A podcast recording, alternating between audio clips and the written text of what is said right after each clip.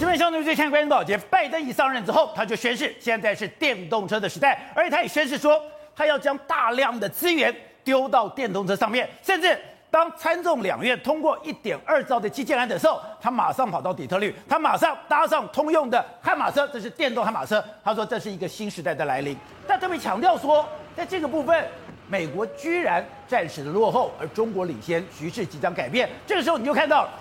美国的媒体就连篇累牍的大幅的报道，因为美国的媒体不断的警告，在这个电动车大战里面有一个最关键的就是电池，而电池里面有一个非常关键的，它的矿物就是钴矿，就没有想到在过去两任总统欧巴马跟川普的时代里面完全不在乎，现在刚果最重要的钴矿厂竟然都被中国掌握，中国现在掌握全世界的钴矿竟然高达八成以上，当美国失去钴矿。当美国不能掌握钴矿的时候，你的电池最重要的资源就被对方掌握了。好，我们今天请到来宾，最大方首位的财经专家黄松松，你好，大家好。好，这是美岛电子报董事长吴子嘉，大家好。好，第三位是时事评李正浩，大家好。好，第四位是资深媒体姚慧珍，大家好。好，第五位是资深媒体黄伟汉，好，这个好，观众朋友大家好。好，待会呢，媒体工作者温生也会加入我们讨论。好，石头，刚刚讲到的，拜登现在非常说，我要把我的重要的资源，我把东西丢到电动车上面。可是电动车上面，他知道有一块被中国领先，没错，哪个领先？被电池被中国领先。对，电池里面有一个最重要的钴矿，竟然是被中国掌握。对，那我本来以为说，哎，本来中国就对跟跟非洲交好，对，本来非洲本来中国就深入非洲，对，所以他掌握钴矿理所当然。对，可是我看了《纽约时报》的报道，我才知道，原来从艾森豪开始，对，美国就在经营刚果，从艾森豪开始，他就知道钴矿。锰矿还有这个铀矿非常重要，对，刚果一定要掌握，是，就没有想到在奥巴马时代之后，全部都没了。而且从奥巴马时代到拜登，哎，到川普的时代，他们轻忽了。刚果这一块重要的拼图呢，被中国拿走了。所以你看，事实上，拜登在上个礼拜签了这个美国的一点二兆美金的这个基础建设法案之后，他马上跑到通用去开了这个电动车。开了电动车，他说什么？到目前为止，在电动车这场竞赛里面，中国保持领先，但是局势即将改变。那怎么？改变呢？改变来说的话，你看紧接而来的话，《纽约时报》就开始连续几天，他都刊登了美国如何在刚果输掉了跟中国的钴矿大战，输掉了。对，上中下他。非常大篇幅，甚至还点名亨特·拜登，你也是罪人之一啊！所以搞到现在为止来说啦，你这个拜登，你是不是要做一点事？所以，于是这几天他要派出谁？布林肯。所以说，《纽约时报》这个是对拜登来施压，是，也就是最重要的钴矿，对，是在你儿子手上卖给中国的。所以这几天来说的话，布林肯马上就去非洲补破网嘛，他去非洲三个国家，同时要重返非洲，务必要把刚果这个钴重要的钴矿把它夺回来。那那事实上现在。盘整一下钴矿来说的话，中国大陆的储量其实很少，所以过去几年它一直不断的鲸吞蚕食。那目前呢，全世界精炼钴，中国六个里面它占了五个，它控制全球高达百分之八十。另外，铜、镍、稀土、钴还有锂矿，他们盘点一下，它都超过百分之六十的生产重要。所以你知道，中国现在来，如果你要对打下一波新能源科技来说，中国至少在上游资源这块，它绝对是遥遥领先的一个局面。所以你说。未来的电动车中间一个非常至关重要的就是电池，对，电池就是里面的稀有矿金金属，对，就没有想到这个稀有矿物，对，中国现在拿去了，是，而中国拿去的关键在于美国过去十二年轻忽的结果，哎，我没有想象，就是在刚果基商富这个地方，由美国掌握的地方，对，全部都被中国拿去了，没错，事实上在刚果这个地方呢，它的钴矿。鈷矿来说的话，占全世界的这个生产总呃，它的储量跟生产总额可以到达全球的一半哦。所以你只要掌握刚果的钴矿的话，你就是一半的钴都在你的手上。那那钴到底用来做什么呢？我们知道，事实上现在电池有分一个磷酸锂铁电池，它是比较低阶的。但是锂钴锰或者是锂钴镍这种重要的这个电池来说，它的动力会很强哦。所以你几几年后有往高阶发展的时候，全部都是用钴这个东西。所以你有钴，你才能往这个更更速度更快、电池更大的这个电动车去。但是问题是，美国现在的钴矿，美国在这个部分技术是领先哦。哦，中国在磷酸锂铁电池技术是领先，但是美国没有钴矿啊，所以它等于是它用钴矿就卡住了你美国电动车的发展。电池的技术明明是美国领先，是，可是重要的元素是被中国掌握。对，那为什么会出现？难怪布林肯要回非洲去了。好，那为什么为什么这样？我们就点名嘛，钴矿对，钴矿已经是被它领先。你看，一台特斯拉需要四点五公斤的钴，然后一约莫是一台手机的这个四百多倍。一个特斯拉四点五公斤的很多哎。对啊，所以特别是越高阶，越高阶的时候，你用到的钴会越多，所以那而且越来的使用量会越来越多。那包括锂矿，我们锂钴镍嘛，对不对？还有一个锂矿，锂矿目前呢，我跟他讲一个，目前全世界百分之五十一是在中国大陆的手上，都都是这样。你看它还有另外一个还有什么石墨？石墨的话，目前百分之百，尤其是负极石墨都是中国。中国在石墨也遥遥领先。另外包括还有一个銫，銫目前在全世界只有三个矿山。一个在加拿大，一个在新巴威，另外一个是在澳洲，三个矿目前都在中国人手上。他连他连加拿大都拿下来了，买了很久了。所以那事实上，经过这几年鲸吞蚕食哦，你才发现到说，哦，原来半数以上的所谓的稀土或者是重要的工重要的矿都在中国的手上。而这这是在几年发生？从二零一三习近平上台到目前为止不到十年的时间，全部都落在中国的手上。哎，可是《纽约时报》在里面特别强调说，哎，美国是在这个艾森豪时代的时候。就知道这个稀有金属非常的重要，是也知道铀矿非常的重要，对，所以当时这么久的时间里面，特别在这个所谓的尼克森时代，对，还特别的掌握，还揪着很多钱，是，就现在全没了。为什么全都没了？宝杰讲到重点，事实上在刚果这个地方经营最多是两个国家，一个叫美国，一个叫日本。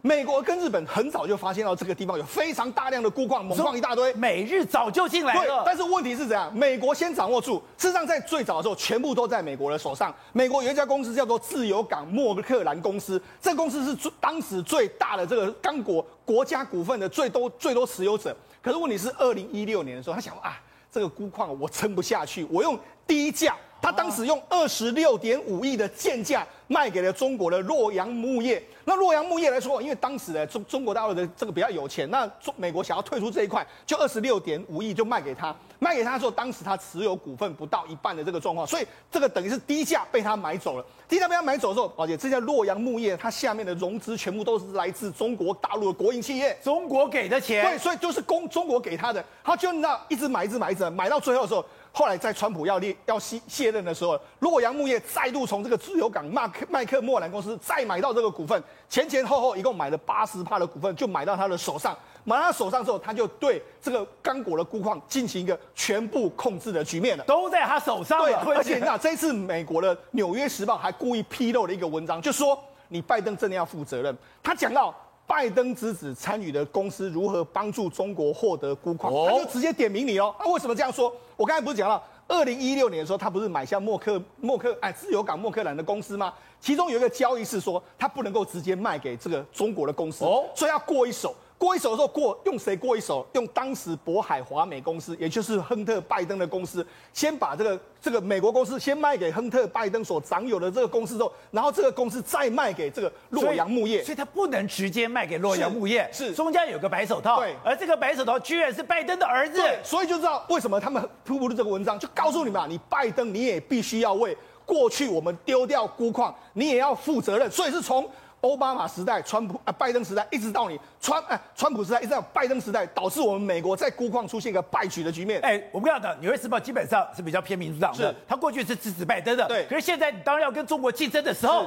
你落后这么大，我要算总账。对，现在算到拜登头上。所以你看，为什么布林肯要赶快跑到这个非洲三个国家，包括肯亚、奈及利亚，还有这个塞内加尔？他现在要宣布什么？我们要重返非洲，重返非洲的经营。当然，中国也不是省油的灯。中国，你看，这个今年一月的时候，王毅到这刚果，他为什么特别到刚果？他说啊，你原本欠我这个两千八百万美金的这个贷款了，我们现在完全都取消。那因为这样，因为他目前的刚果欠这个中国大陆的这个经费还有好几十亿，于是刚果就宣布说我要加入一带一路。所以呢，中国连刚果都要记得，持中国持续对刚果要控制的牢牢。那美国在这个时候当然要重返非洲。所以呢，这个事实上这个所谓资源争夺战其实还在持续进行之中。好，那刚刚讲到的，现在可怕的是，你说不只是钴矿、锂矿、銫矿，很多的跟电池有关的金属是。中国都有插手，对，事实上对美国来说更尴尬的是什么？我们知道之前美国不是占领了阿富汗一段时间吗？美国对阿富汗也进行了非常详细的一些这个看探勘，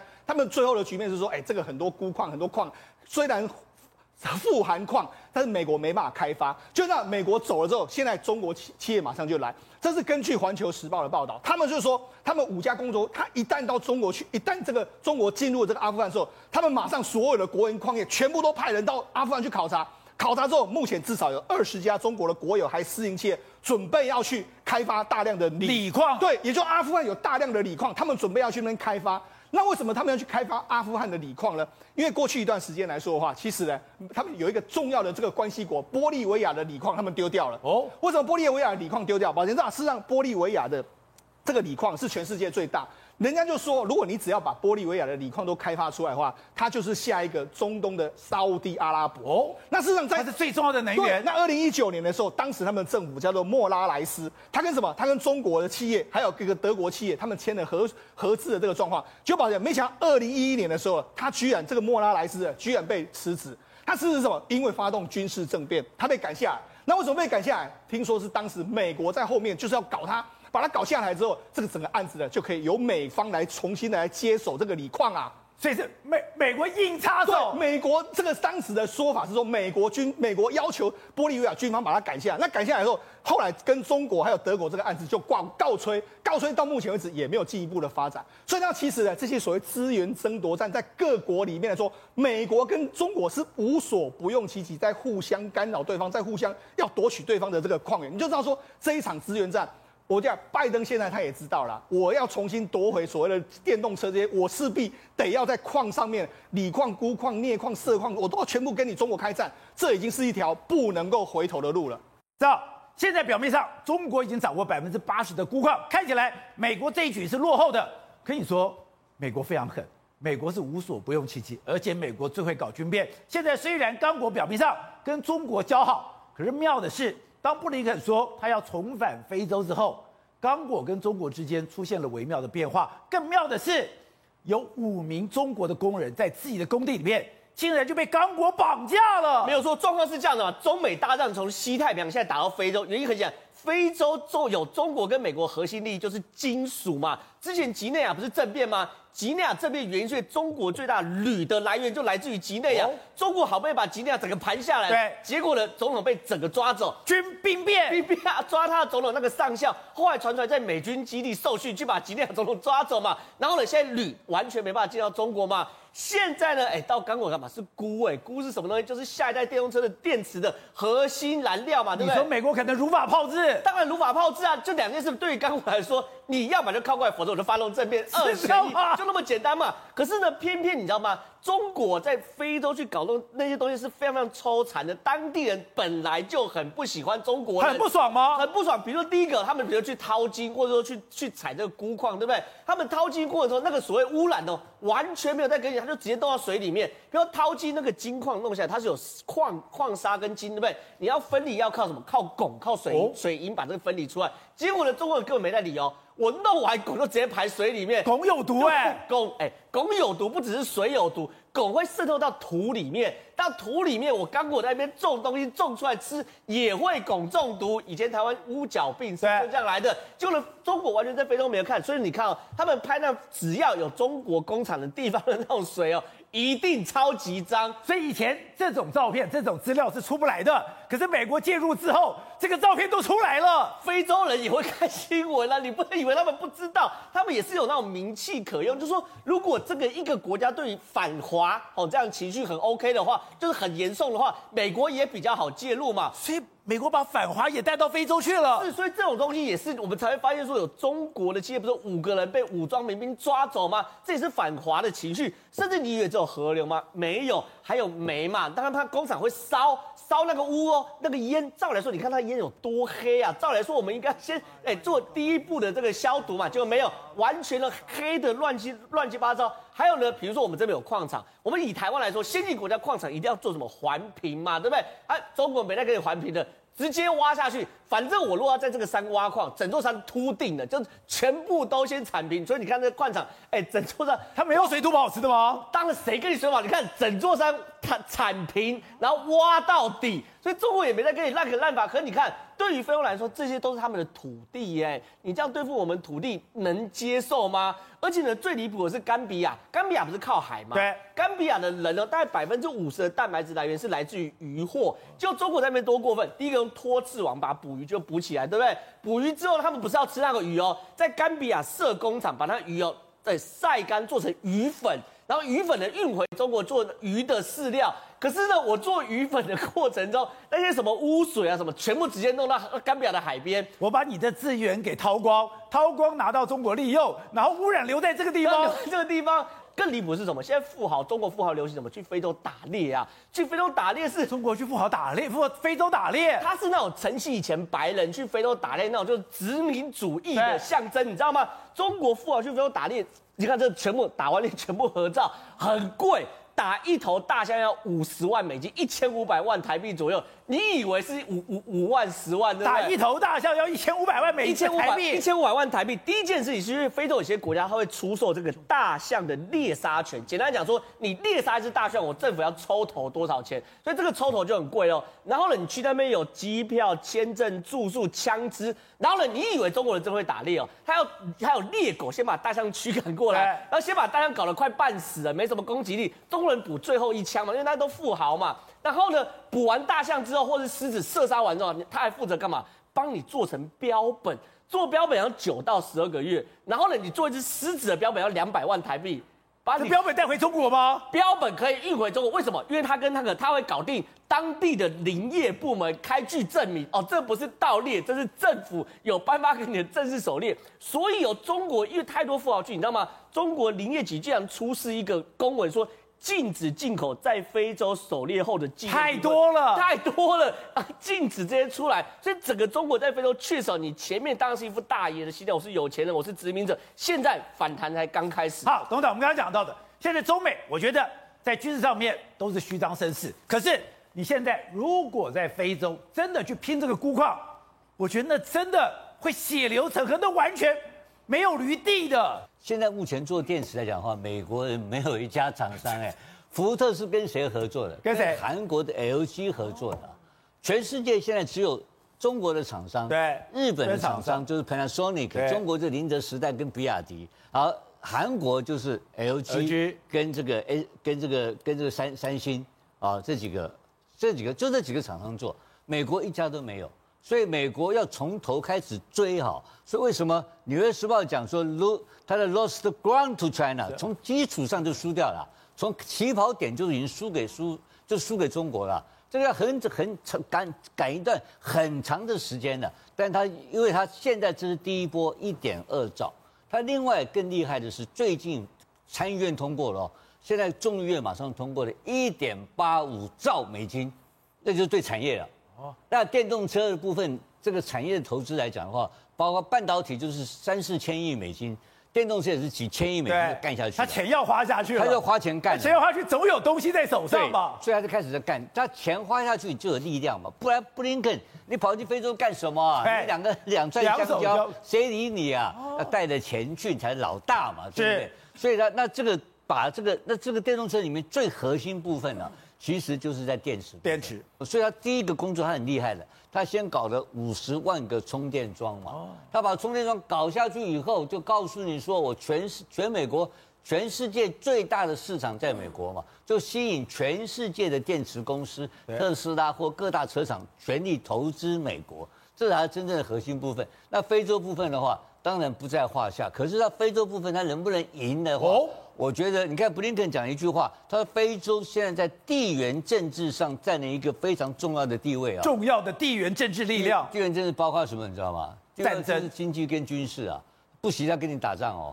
所以他的他的说法就说出来说，我要到非洲来了。那可是那中国在非洲有有这个经济的力量，有没有军事力量？其实是没有，很少。所以如果美军真的要介入到非洲的力量的。进去的话，是我觉得他还有可能在这边。你刚刚讲的，对他实现在的军阀合作跟现在的政府的合作的控制力，他靠美军的力量来讲的话，他还是有可能会再攻下一城。好，会的。不过对中国来讲，能源现在是一个非常大的压力。之前哎，他怎么对澳洲叫嚣的？怎么对澳洲施压的？就我们现在看到一个消息很好笑，他竟然。偷偷摸摸的把澳洲的煤全部进口了，真的没有办法，因为天气越来越寒冷，而且整个工厂因为确定的问题停工的状状况，如果持续下去的话，会对于中国今年第四季 GDP 会少了一个百分点哦，所以这个影响实在太大。所以本来停在外海外海的那些空那个这个煤煤的这个船，对，全部一次。一次清关，清关两百七十九万公吨的，两百七十九万公吨不是二点七九公吨，你就知道这个对中国来讲的。不得不低头啊！那现在在他们那个港口边，据说还有五百万公吨的煤炭在那边等着。而呢，上一次呢，中国可以进口澳洲的煤炭，竟然是去年十一月份。所以，get 这个这一口气有 get 憋了一年了，憋了一年，憋了一年的结果是把自己的经济憋出了大麻烦哦。那事实上，他们现在也有统计出来哦。其实呢，以前呢，整个进口的煤炭里面，澳洲是高达那个六成的。但因为他跟澳洲在赌这一口气情况之下，过去这九个月以来，他从俄罗斯进口的煤炭从原本占有十八趴，现在激增到四十六趴；从印尼进口的煤炭从原本十八趴激增到了四十三趴哦，所以就变成是哎，跟澳洲这个部分在生气，结果反而也越来越仰赖俄罗斯。那他们也认为说这个对他们经济长期以来会产生一个不好的影响性，因此他就偷偷摸摸就赶快哎开大门，就让那个所有的煤炭都下来，一次清关，一次清关。而且我跟你讲，我觉得那个澳洲的总理莫里斯其实也很故意。他这两天又故意讲了一句话，他说：“哦，有一些人想参加我们的 CPTPP 哦，但是呢，有那一种用经济的方式来采取一个不公平竞争，或者是经济上给我们胁迫的这一种哦，不适合我们。什么时候讲这句话？两天前。所以换句话说，他一方面知道你中国现在不得不低头。”放行了。第二句，第二个情况之下，他还要给我赶紧糟蹋啦，说你看吧，到最后你这样子硬要用的澳用的所谓的经以经济来逼迫政治手段，到最后踢到铁板是才？踢到铁板的其实是你中国。而且你可以看到说，现在对这个煤矿，中国如何的需求若渴，而且现在不是只有这样的哦。对。过去他们在中国富豪里面有一个非常有名的山西煤老板，我现在看到数字，哎，他们现在不是开放这些煤吗？开始挖吗？开始用吗？这些煤老板。一天可以赚两亿元。对，我跟你讲，这经过这一次之后，我们才知道有一种叫有一种富有叫什么？叫富到没感觉呀。柯亚刚没有，我们来叫做富到流油，他现在不是富到流，他是富到没有感的煤老板一天赚两亿元，两亿元，而且你知道一天赚两亿元呢，是呃还要分小中大。他们说呢，如果说一呃你的日产的那个煤矿呢，大概是呃两百呃两百公吨的左右的话，其两千公吨左右的话是算小的煤老板。但是呢，你光日产两千公吨，你一一天就可以收到两百万人民币耶。那你如果说产能再大一点呢，一天可能产大概一千公吨的呢，他一天的收入可是上千万人民币耶。所以呢，如果你是这个一天，如果是挖出五千公吨的话，那根本是挖给玛嘎的感觉。所以，导播我看，这就是中国煤老板的形象。煤老板的桌上都是钱。照理说，这么多钱哦，放在你的钱，放在你的桌上，你还见钱眼开，见钱眼笑，对不对？你看他，他整个人没感觉，还有点愁苦，你知道吗？富到没感觉了，没感觉。他可能心想说，这么多钱，我要怎么数啊？就是真的是不太可思议哦。但是他们说，这确实是这样。而且呢，这些煤老板其实呢，这是他们这几年十年来是最富的一次。事实上，过去的山西煤老板富的状况也是在中国歌喊得出名的。怎么样呢？比如说像嫁一个女儿，山西省有一个叫做柳林市，他的首富呢，他是连胜集团的呃邢立斌哦。这邢立斌他嫁一个女女儿，你知道怎么样？他竟然花了七千万嘞！七千万要怎么花？光是那个女儿的嫁妆哦，她竟然就嫁妆就六辆法拉利的跑车。然后呢，她把整团的亲友团哦。从这个山西拉包了三架飞机，跑到了海南去办办这个婚礼，而且跑到海南去办这个婚礼呢，他竟然还找了所有的一一线的演艺人员哦，包括主持的人是谁呢？是朱晶跟周涛哦，然后呢，啊红人是谁呢？包括王力宏、萧亚轩，全部都是喊得出名号的。甚至他们喊出国母宋祖英，为什么叫她国母？大家都知道，她可能跟那个江泽民有关，有那个匪浅的关系，连宋祖英都可以为她来开唱，所以他们就说这个实在是让人家觉得哇，这个一般有，这不是一般的有钱哦，七千万的人民币来办一个这样子的一个豪宅。另外一方面是怎么样呢？他说还有其他老板是怎么样去说，哎呀，他们的交通工具本来大家讲说买车嘛，买车买车算什么？他们交通工具是十几架的飞机耶，而且呢，他们一开一口气要在那个北京买房，竟然买了十几啊一百多间房。你想说一个人买一一百多间房干嘛？没有，他是要送给朋友的，啊、送车就算，还送房子给朋友。你老板这样花钱，非常夸张。而且刚刚的正好不是讲说中国人喜欢打猎吗？还真的是喜欢打猎，怎么样呢？他说有个煤老板喜欢打猎。突然想到今天睡醒想要去打猎，搭了自己的私人飞机跑到南非去打猎，结果呢打了四头大象、六头长颈鹿跟五只斑马，这整趟旅行花了四百多万人民币。你说我一觉醒来我就私人飞机去南非就打猎了。对。而且打的小只的还不要，专打大的，专打那个保育类的。然后呢，最夸张的是，他们还有一个雷煤老板的，叫做陈宏志，他有三百人那个保安队。话说是保安队，事实上是他的地，他等于是他的部队，专门去奸淫掳掠，去逼人家把别人的一些煤矿转嫁给他哦。所以到最后，他在二零一九年被抓被查封的时候，他的名下竟然有三百四十十一套的房子，整个市值规模高达五十亿人民币。董事长，现在。中国要对付台商的态度越来越清楚了。所以我们想讲到，现在他盯上了徐旭东，盯上徐旭东就是你给民进党的这个政治宣泄。而且现在更多的资料出来了，现在他罚款已经到了四点七四，合台币多少？二十点六亿，这是罚款加上税金。另外，你还有一个闲置的建设用地，我已经把你收回来了。还不止如此，今天朱凤莲还讲查处。还没结束，我靠，昏倒了，没完没了了吧，对不对？没完没了。今天这个缴款的哦，跟昨天不一样，这是新增的一个叫做缴税款。缴税，那以前有欠税啊？啊？那么怎么徐旭东怎么可能欠税呢？他的企业一定是规规矩矩的企业，不太可能会有这个奇怪。大陆是不是巧目名目？哎，他说罚款跟追缴税款。哦，追缴税款的四点七四亿嘛，哈，对不对？所以这个金额。看不懂啊，反正金额一直在增加，每天每天在增加。啊，今天看到一个多了一块土地，啊，他现在在查处工作进行中。那土地的金额可能就比较比较比较大了。对，因为这个土地也不会是一个，他们没有什么麒麟地这一套的嘛，对，对不对？它是工厂，这是土地可能。而且他讲是建设用地，是来盖房子的了。所以那个那个金额就就就不是四点四五亿的这种人民币的金额了，有个应该有相当规模了。所以现在这个情况，我开始盯上了，暂时不会放弃了。不会放吗？徐旭东，我认为未来就一个这个事情，他这个问题就是没有办法结束了。而且朱凤莲还讲哦。下面不是有三个玩过的台独分子吗？他说接下来还会有，哎，等于中国玩上瘾了。对不？对 对啊，现在是台独分子，他带你没和，反正你不理他就好了嘛，对不对？我们苏贞昌根本理都不理他，也没有回应，而且还非常得意。对、啊，我是头号的台独顽固分子。当然是啊，在这个时候对他的这个巩固他的这个阁魁的这个保卫战是有相当大的加分的效果嘛。那民进党任何一个立法委员或市议员，只要被国台办贴了标签说我是顽固台独分子的话，那就是保证保障他的当选嘛。那等于是当选的。保险单嘛，对不对？大家都要抢着去贴这个，去抢这个保单嘛，对不对？每一个人都在想干，所以问题是这个问题是人，现在问题是台商怎么办？打你的清楚。现在这个问题是，我觉得徐旭东他基本上他的给我们感觉上他是偏蓝的嘛，啊，啊怎么突然间变成一个台独金主，然后每天被被每天他这个这个事情，他大陆企业将来很难维持嘛，因为他他有一个毛病，你知道这个什么毛病？哎，你中央把你贴上你是台独金主以后，你知道是什么后果？你知道？地方没人敢跟你合作了，对，没有人敢跟你交往了。我跟你讲，原来你的朋友跑光光，共产党一看啊，这个台独就他都不理你了。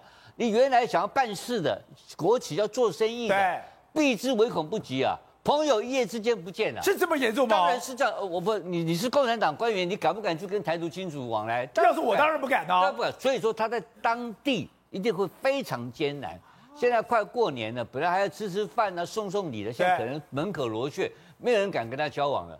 我一定没人，敢开他的门了。当然没有敢。然后另外这是大陆情况，那台湾也是一样啊，他一定也不敢去接苏院长电话了嘛，他也不敢打电话给苏院长或苏巧慧或苏旭仁嘛，不敢了吗？不敢，这怎么敢呢？他现在只能靠台湾了啊。他不，他怎么 真的不是。